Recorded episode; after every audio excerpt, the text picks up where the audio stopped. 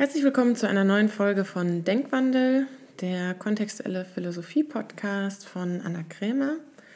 Heute bin ich in einem Gespräch mit Frau Dr. Rebecca Reinhardt.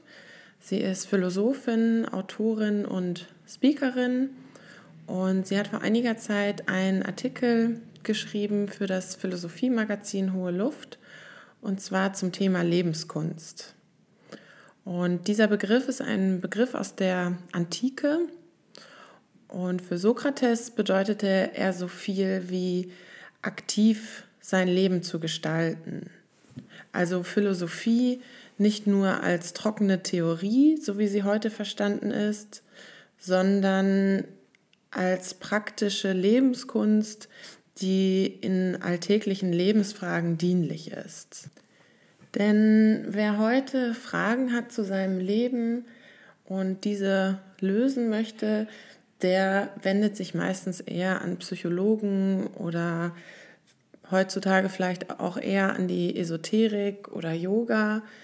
Woran die wenigsten denken, ist dann an Philosophie, weil Philosophie irgendwie eher zu etwas trockenem, theoretischen geworden ist, was schade ist, denn dafür war sie eigentlich nicht gedacht. Philosophie kann tatsächlich auch dienlich sein in praktischen Lebensfragen, also wenn sie eine angewandte Philosophie ist.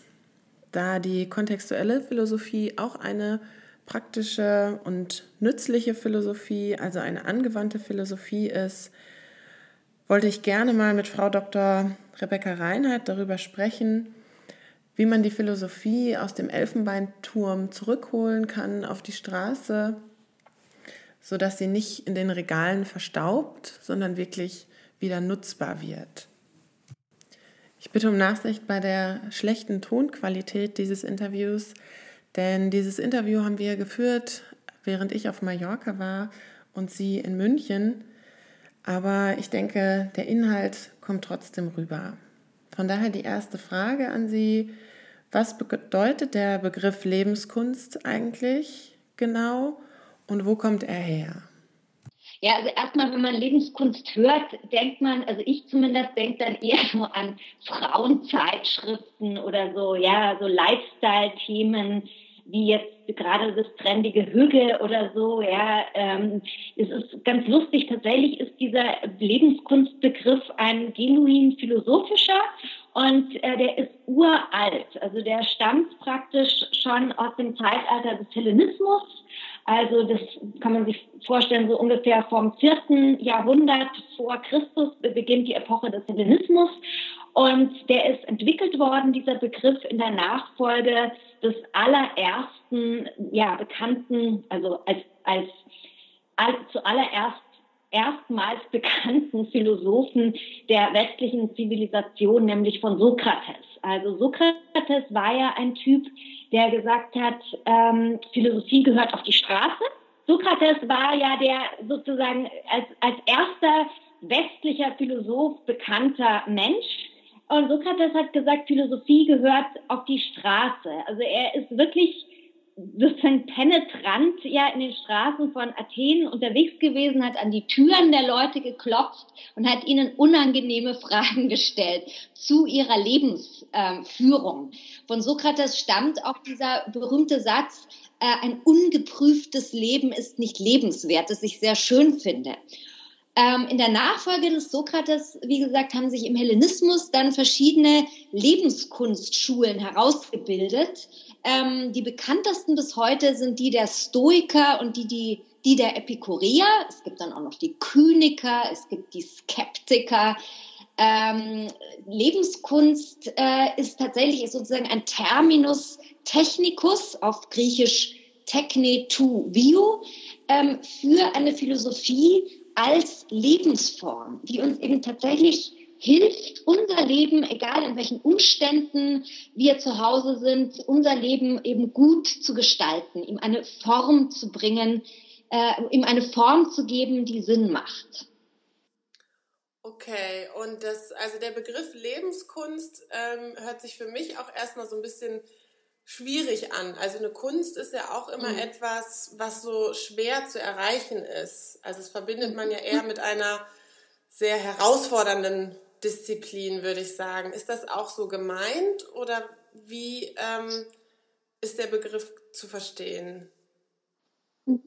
Also ähm, ich denke, man sollte nicht den Fehler machen, dass man ihn sozusagen mit unserem Kunstbegriff verwechselt. Also Kunst jetzt so im Sinne von Ästhetik, bildender Kunst, ähm, ja, Style, Design, so wie wir das heute verstehen, sondern Technik ist ja eigentlich, wenn man sich das so wörtlich ähm, ähm, äh, klar macht, also eine Technik.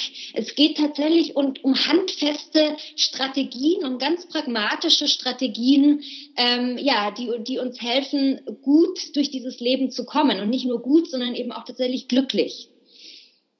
Ja, und das finde ich total interessant, weil so ist auch, wie ich Philosophie verstehe, dass es letztendlich wirklich auch im praktischen Leben was bringt. Das finde ich auch irgendwie einfach eine tolle Vorstellung.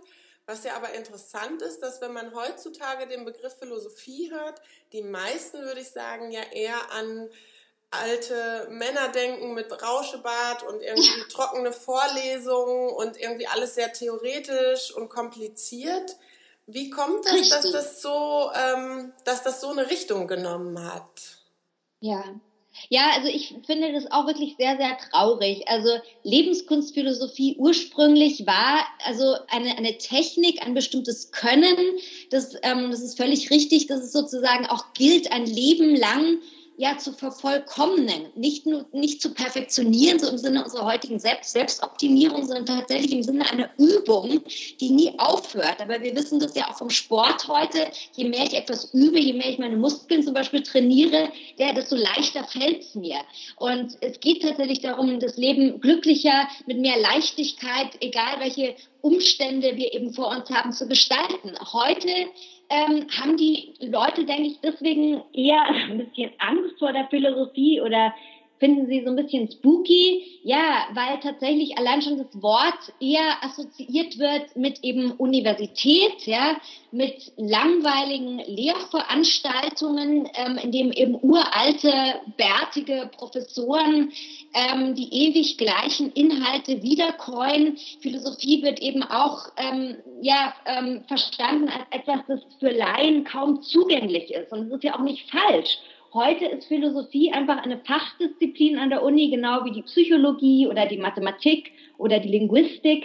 Ähm, ja, die auch in einem sehr esoterischen Spezialjargon äh, rübergebracht ähm, äh, wird. Ähm, das ist nicht sozusagen was, was für die Straße geeignet ist. Warum ist es so? Bei uns im Westen ist es halt so, dass ähm, historisch betrachtet ähm, die Philosophie sozusagen mit dem Aufkommen des Christentums ähm, ja eigentlich so schon das meiste von ihrer ursprünglichen Funktion verloren hat, eben Lebenskunst zu sein. Ähm, die Religion hat dann sehr viele Aufgaben übernommen von dem, ähm, ja, wofür sich eigentlich ursprünglich die Philosophie zuständig erklärt hat seit Sokrates, mit den Stoikern, mit den Epikureern. Die äh, Religion, das Christentum hat sich darum bemüht, ja, um das Seelenheil des Menschen, darum, den Menschen auf den richtigen Pfad zu bringen, ihm eine Orientierung zu geben, aber natürlich verbunden mit bestimmten Glaubensvorstellungen. Während die Philosophie, wie man eben gern sagt, mehr und mehr nur noch zu einer Markt ähm, äh, äh, ähm, der, der Religion geworden ist und dann eben später mit dem, mit dem Humanismus, ähm, ja, ist sie dann mehr absorbiert worden eben von, von der Universität äh, äh, und zu, tatsächlich eben zu dieser Spezialdisziplin geworden, die sie heute ist. Also könnte man sagen, dass die Philosophie und also, ähm, die, also die Kirche und die Religion eher diesen Platz eingenommen haben von dieser Lebensberatung bei uns? Ja. Ganz genau. Also gerade im Unterschied sieht man es sehr schön zum Beispiel zum Buddhismus. Ja, auch der Buddhismus ist ja jetzt bei uns sehr populär. Also via Yoga und so weiter äh, entdecken ja sehr viele gestresste westliche Menschen ähm, äh, den, den Wert dieser Art von fernöstlicher Spiritualität. Beim Buddhismus ist es halt so, der hatte keine Konkurrenz durch andere Glaubenssysteme oder Lebenskunstsysteme. Und deswegen ist eben diese uralte Tradition auch heute noch lebendig. Bei der Philosophie, also bei der philosophischen Lebenskunst, ist es halt leider anders. Da haben wir nur relativ wenige authentische Quellen. Und ähm, deswegen ist eben dieses Revival heute ja im Vergleich zum Buddhismus jetzt nicht so stark ausgeprägt, was natürlich wahnsinnig schade ist. Ja. Das, was es in Deutschland ja auch viel noch gibt, ist dann die Psychologie, die, wo Menschen hingehen, mhm. ähm, um praktische Lebensberatung zu bekommen. So, was würden Sie sagen, was ist der Unterschied dann zwischen einer Psychologie oder einer angewandten Philosophie?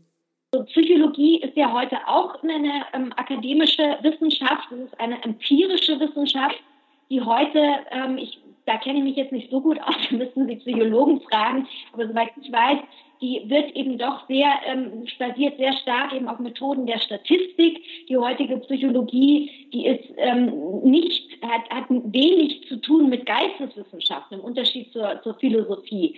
Die ist so ein Zwischending aus ähm, Naturwissenschaften, Sozialwissenschaften, ähm, aber ähm, Sie haben völlig recht, natürlich gerade in Deutschland, ja, wir sind alle, wir leben in Zeiten des Wandels. Ähm, Leute haben Angst, heute ihren Arbeitsplatz zu verlieren. Wir wissen alle nicht, was die Digitalisierung bringt. Trump, ja, Nordkorea, ähm, also Ängste, Depressionen, ähm, ist schon etwas, das ein Thema ist. Und was machen die Leute heute? Sie gehen entweder zum Psychotherapeuten. Das ist also ein Mensch, der zusätzlich zu seinem Psychologiestudium noch eine therapeutische Zusatzqualifikation hat. Oder sie gehen eben zu, zum psychologischen Coach, ja, auch zum systemischen Coach. Ähm, und das ist natürlich jetzt nicht unbedingt falsch. Die moderne Psychotherapie oder das moderne psychologische Coaching ähm, gibt auch ja, dem verunsicherten Menschen von heute oder dem Menschen, der vielleicht in der Krise ist, Techniken an die Hand. Aber diese Techniken sind im Unterschied zur Lebenskunst, zur antiken Lebenskunst, wie sie uns tradiert ist, sozusagen ähm, vollkommen ja, befreit von jeglichen normativen Vorstellungen, das heißt von jeglicher von jeglichem Orientierungswissen, was es eben wirklich heißt, ein gelungenes Leben zu haben. Also in der, äh, in der psychologischen äh, äh, Beratung äh, versuchen Sie nicht unbedingt äh, jetzt die Frage nach dem Sinn des Lebens zu beantworten oder irgendeine Antwort darauf zu finden. Sie versuchen eben wirklich nur rein ganz pragmatisch, ja, dass der Mensch wieder arbeits- und liebesfähig wird oder sich einfach wieder besser zurechtfindet in seinem Alltag. Mhm. Ja, und was ja viel gibt, auch gerade in, in meiner Generation, ist, dass es ja Lebenskunst aber eher verstanden von sich selbst optimieren. Also es ist ja auch dieser Begriff von Selbstoptimierung, Absolut. der viel unterwegs ist. Nur da habe ich den Eindruck, es geht oft eher um zum Beispiel das perfekte Styling und irgendwie die, man findet die authentische Frisur oder irgendwie man hat die besten Freunde oder so, was ich, was ja auch dazugehört. Ich will das gar nicht ablehnen, aber was manchmal finde ich fehlt, ist so ja Selbstoptimierung auch im Sinne von persönlicher Weiterentwicklung. Also wie gehe ich mit meinen, lerne ich mit meinen Gefühlen umzugehen oder mit Ängsten oder mit Erfolg irgendwie oder mit Misserfolg. Das ist, ähm, finde ich, ja. das kommt oft zu kurz. Absolut. Und ich würde noch ergänzen, was eben auch zu kurz kommt, ist wirklich auch die Orientierung auf ein Wir. Ja, wir sind immer zu sehr fokussiert eben auf den eigenen Bauchnabel, ja, auf die eigene Schönheit, die eigene Karriere, die eigenen Probleme. Und das äh, führt uns dann so ein bisschen in die Irre, weil ähm, wenn ich sozusagen nicht, nicht ähm, beides habe, also den Bezug zu mir selbst wie auch den Bezug zum Wir oder zu einem etwas höheren oder übergreifenden oder gar transzendenten, dann laufe ich Gefahr, ja, ähm, äh, zu eng zu werden, ja, zu, ähm, äh, ähm, zu sehr in mir selbst zu schwimmen und ähm, das Große und Ganze einfach aus den Augen zu verlieren. Und das ist halt auch wichtig, so als Meta-Orientierung. Ja, und das Paradoxe ist ja, dass ich finde, also wir haben den Spruch in der kontextuellen Philosophie, ein erfolgreiches und erfülltes Leben beginnt dann, wenn es nicht mehr um dich geht. Nicht ja. im Sinne von, man fängt jetzt an, sich aufzuopfern. Das ist auch, das ist dann auf der anderen Seite vom Pferd gefallen. Aber wirklich Richtig. dieses, ja, sich auch um das größere Bild, um vielleicht eine Idee irgendwie für die zu gehen oder für Menschen oder für jemand anderes. Und das Paradoxe ist, je mehr man für jemand anderes geht oder eine andere Idee und es geht nicht nur um einen selber, umso glücklicher ist man. Ja, umso mehr lösen sich auch manche Probleme von selbst, kann man sagen, genau. Mhm. Weil es halt nicht mehr so wichtig ist und man hat, wenn man sich nur mit sich selbst beschäftigt, hat man ja auch viel mehr Zeit, anstatt wirklich zu gucken, ja, was will ich machen in diesem Leben und was will ich für andere bewirken. So paradox sich anhört, aber je glücklicher ist man, umso mehr man sich um andere kümmert oder etwas anderes. Absolut.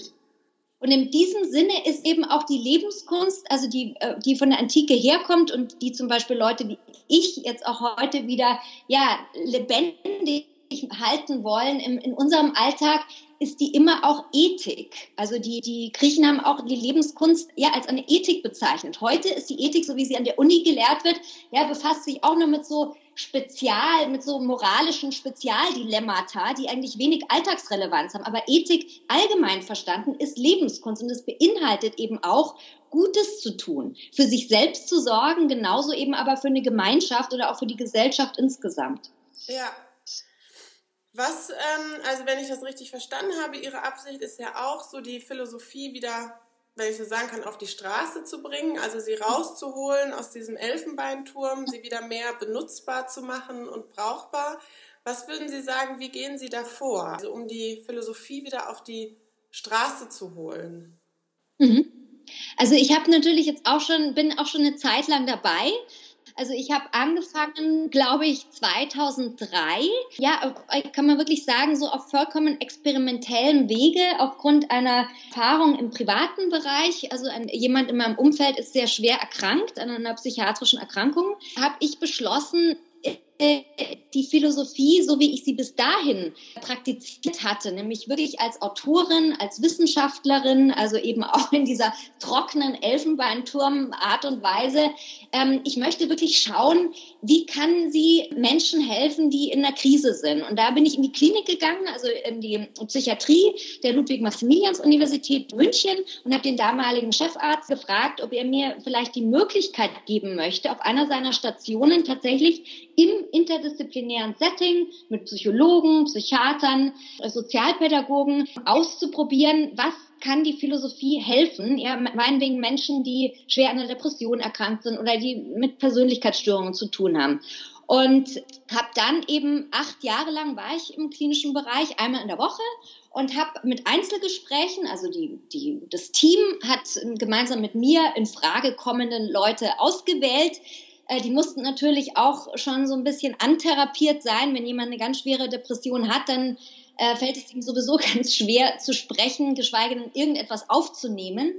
Aber ich habe das acht Jahre lang sehr, sehr gern gemacht und habe immer einstündige Gespräche geführt, ähm, habe immer so, ein, so eine kleine Handbibliothek mitgenommen, also ganz praktisch mit Texten der Stoiker, mit Nietzsche, Schopenhauer, Montaigne, La Rochefoucauld und habe halt einfach so rein intuitiv, also wirklich mich immer gefragt, was ist das für ein Mensch? Nicht, was ist das für ein Krankheitsbild, was ist das für ein Mensch? Was interessiert den? Was hat der ähm, gelernt? Was, was will er noch in seinem Leben? Und habe hab ich ihm gemeinsam, also habe ich ihm Texte vorgelesen, wir haben gemeinsam über Texte philosophiert, wir haben gemeinsam überlegt, ja, was ist der Sinn des Lebens? Was ist Liebe? Was ist Freundschaft? Ja, was bedeutet es für mich, dass mein Leben endlich ist? Und dann habe ich das ausgeweitet sozusagen auf, auf eine philosophische Beratung, so habe ich das genannt, und habe eben sogenannte gesunde Menschen, die ja die diversen Probleme haben, genau wie, wie wir alle, genau wie Leute, die auch zum psychologischen Coaching gehen, zum Beispiel Stress, ja, Probleme in der Liebe, Probleme mit der Kindererziehung oder Frauen um die 50, ja, kommt der Wechsel, man muss sich nochmal ganz neu definieren und aufstellen, habe ich eben auch philosophisch beraten. Also wiederum genau wie in der Klinik, ich habe nie einen Unterschied gemacht zwischen Menschen, die eben krank als krank wurden sozusagen und Menschen, die jetzt gesund sind in ähm, unseren heutigen Konventionen, sondern immer eher gleiche Fragen gestellt. Meine wichtigste Frage immer, wofür leben Sie? Also immer dieses sokratische Fordern, immer dieses sokratische, finde doch selbst deine Antworten auf deine Fragen. Du hast sie in dir, ja. Du bist es nur noch nicht so gewohnt, ja, ein bisschen anders zu denken, um die Ecke zu denken, kritisch zu hinterfragen und dann eben auch tatsächlich deine Antworten zu leben. Ähm, ich habe sehr gerne auch immer meinen Leuten Hausaufgaben gegeben, die tatsächlich, genau wie wir vorhin gesagt haben, auch mit dieser angewandten Ethik zu tun haben. Also sprich, ja, wenn ich irgendwie den Eindruck hatte, Leute waren zu sehr gefangen in der eigenen Situation, rauszugehen, sich ehrenamtlich zu betätigen. Also es gibt in München zum Beispiel diesen Verein Tatendrang, ist ganz toll, oder auch den äh, Verein Dein München, für die ich auch selbst im dritten Jahr tätig bin. Die machen zum Beispiel viel für Mittelschüler, wo man ja mit, mit der eigenen Expertise den Mittelschülern, die natürlich sehr viel Migrationshintergrund haben, die aus traumatisierten Familien kommen, kann Expertise heraus Mut machen kann.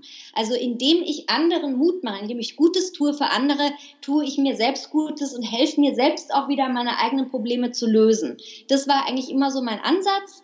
Und heute ähm, mache ich eigentlich nur noch in ganz wenigen Ausnahmefällen diese Art von, von Einzelberatungen. Ich bin halt hauptsächlich als Speakerin unterwegs oder meinetwegen mache Workshops, auch für Unternehmen hauptsächlich. Aber auch da natürlich komme ich immer wieder in Kontakt mit den Leuten und es ist halt immer so nach wie vor mein Ansatz, lieb auf nette Art und Weise rüberzubringen, worum es geht in der Lebenskunst, nämlich eben gut zu leben und auch Gutes zu tun. Aber ich möchte halt schon auch immer ein bisschen provozieren und den Leuten halt, ja, wie Sokrates gesagt hat, ein bisschen beibringen oder sie dazu motiv zu motivieren, wie, wie schön es ist, wirklich sich selbst und sein Leben immer wieder zu prüfen, also immer wieder auch aus der eigenen Komfortzone rauszugehen, was Neues zu machen, zu üben, zu experimentieren. Also das ist so mein Ansatz. Was äh, mich natürlich auch immer interessiert, so wie sind Sie persönlich zur Philosophie gekommen? Also das kann ich eigentlich ganz schwer rekonstruieren. Also ich kann mich bloß erinnern, dass ich immer schon als kleines Mädchen mich immer so für die großen Fragen interessiert habe, immer so für das Große und Ganze, so nach dem Kosmos und so. Und auch immer so, ähm, ich kann mich auch noch erinnern, es gibt so eine Anekdote, als ich mal mit meinen Eltern spazieren gegangen war und da war irgendwie so ein Vogelhäuschen im englischen Garten in München aufgehängt. Und ich habe meinen Vater gefragt, was ist denn da drin in diesem, in diesem Vogelhäuschen? Mein Vater hat gemeint, ja, da ist nichts drin. Und ich habe halt gefragt, was, was ist das Nichts, das da drin ist? Also das, diese, diese Freude auch so an den Begriffen und an den Worten, wie ich dann später gelernt habe, ja, ist das, war das eigentlich auch schon eine philosophische Frage oder ist das eine philosophische Art und Weise, mit Worten umzugehen? Ähm, das hat mich immer schon gereizt. Also Sprache ist für mich auch ganz wichtiger Teil meines Lebens und gehört für mich auch zu meinem persönlichen Sinn des Lebens, eine schöne, eine klare, eine genaue Sprache zu finden ähm, und eben auch zu schreiben. Das alles habe ich eben bei der Philosophie gefunden.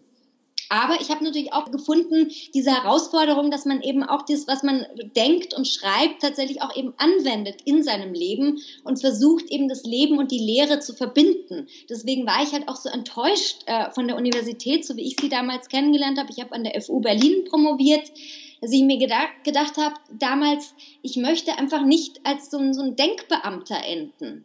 Also wo letzten Endes alles dieses schöne Staunen so vertrocknet, dann ja in so einem verbürokratisierten, optimierten System, das einfach den Erkenntnissen kein, kein Leben mehr lässt.